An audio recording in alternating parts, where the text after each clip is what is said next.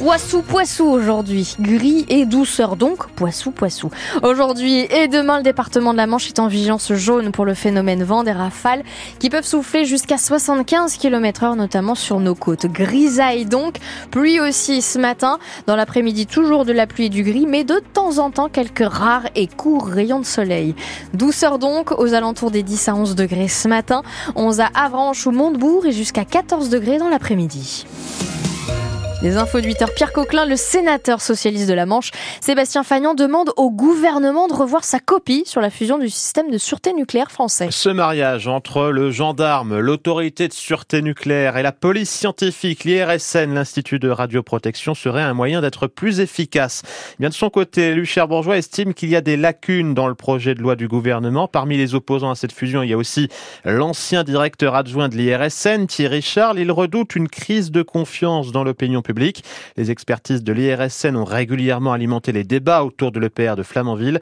Un côté poil à gratter qui ne plaît peut-être pas à tout le monde, estime l'ancien dirigeant de l'IRSN, donc Thierry Charles. Je comprends que l'IRSN était ressenti comme prenant trop de place médiatiquement et deuxièmement ayant un trop gros poids technique, ce qui pouvait contraindre finalement la décision de l'autorité. Ce qui est quelque peu choquant parce que l'autorité, c'est l'autorité, elle est forte, elle prend sa décision. Ce ressenti sur le poids important qu'avait pris l'IRSN est une des causes je pense, qui a conduit à cette volonté de rassembler l'ensemble dans le cadre d'un système unique, sous l'objectif premier qui était de dire, dans, dans le contexte d'une relance du nucléaire, l'objectif c'est de finalement de, simplifier les procédures, de, faire en sorte que les procédures puissent aller plus vite.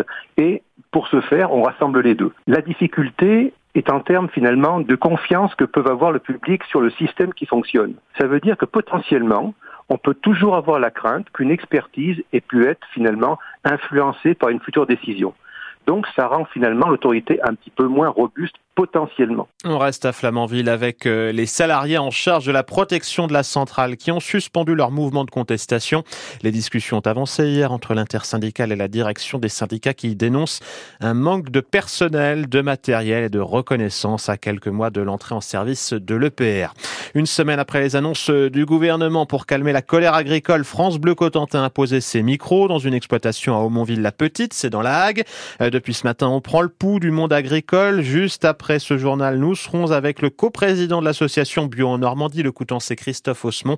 Hier, il a fait partie des 200 personnes rassemblées devant l'Assemblée nationale pour dénoncer la régression environnementale du gouvernement et demander un soutien à la filière bio en grande difficulté avec l'inflation. Une action des adhérents de l'organisation de producteurs West. Ils se rassemblent ce midi devant le site Savencia de Saint-Brice-en-Coglé.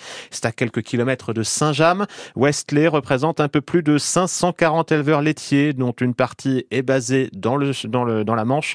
Elle dénonce cette organisation, une pression du deuxième groupe fromager français sur ses adhérents pour qu'ils rejoignent une autre organisation. Un automobiliste de 27 ans est mort hier en fin de matinée près de Villedieu-les-Poils. L'accident a eu lieu sur la commune de La Colombe. Le conducteur de la camionnette a dû être désincarcéré, mais les secours n'ont rien pu faire. La victime est décédée sur place.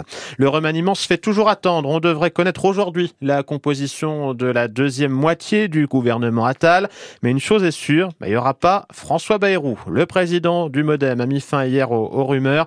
Son nom circulait depuis euh, sa relaxe dans l'affaire des assistants euh, d'eurodéputés. Plus qu'un rejet, Audrey Tison, c'est un tacle infligé au gouvernement par François Bayrou.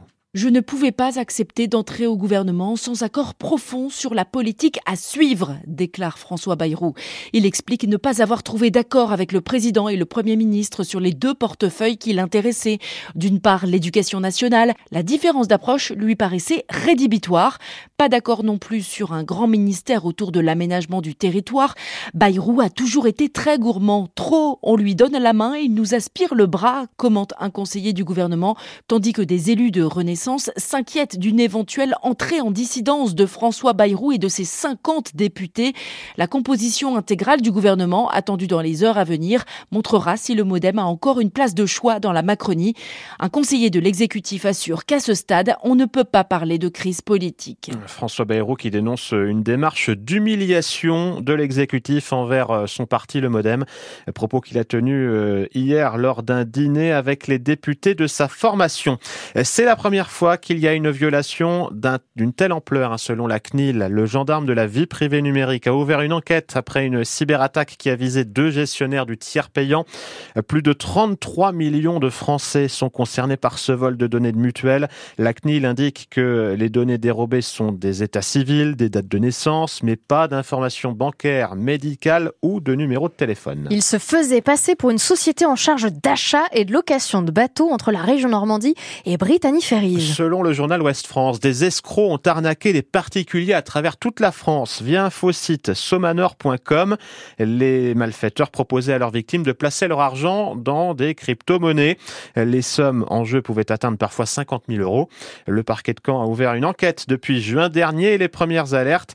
La compagnie maritime appelle les potentielles victimes à se tourner vers la police ou la gendarmerie. On connaissait la tapisserie de Bayeux sur la conquête normande de l'Angleterre. Bah, il pourrait avoir une petite sœur pour le 80e anniversaire du débarquement. Une Anglaise installée près de 40 ans a eu l'idée de confectionner une tapisserie en relief de 80 mètres de long. Elle est composée de 80 scènes représentant la préparation et le débarquement de juin 44 en tant que tel, Inès Alves dans la maison de Tensi Forster, des chiens partout, jusque sur son foulard, mais surtout de très grandes caisses en bois avec, à l'intérieur,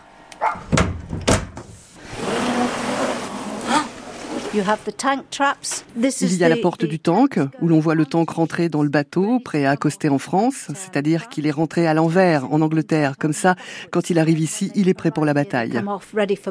Des scènes d'un mètre réalisées partout à travers le monde. Diane et Jenny ont fait ça en Angleterre.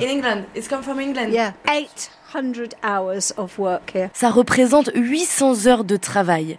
Chaque scène est réalisée avec énormément de détails. Chaque soldat en tricot a une expression différente et aucune scène n'a été inventée. Les inspirations ont été prises dans le film Le jour le plus long, le 6 juin. Donc beaucoup de scènes ont été prises du film mais je me suis aussi basée sur des témoignages de vétérans et de gens du coin,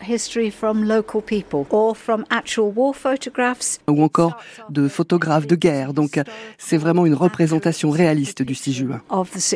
Aujourd'hui, la plupart des scènes sont terminées, mais il reste encore beaucoup de travail à Tennessee Forster avant l'exposition en mai prochain. Ah oui, comme réunir toutes les scènes en France, trouver suffisamment de tréteaux, bah oui, pour installer cette structure finale dans l'église de 40 ans, notre-Dame.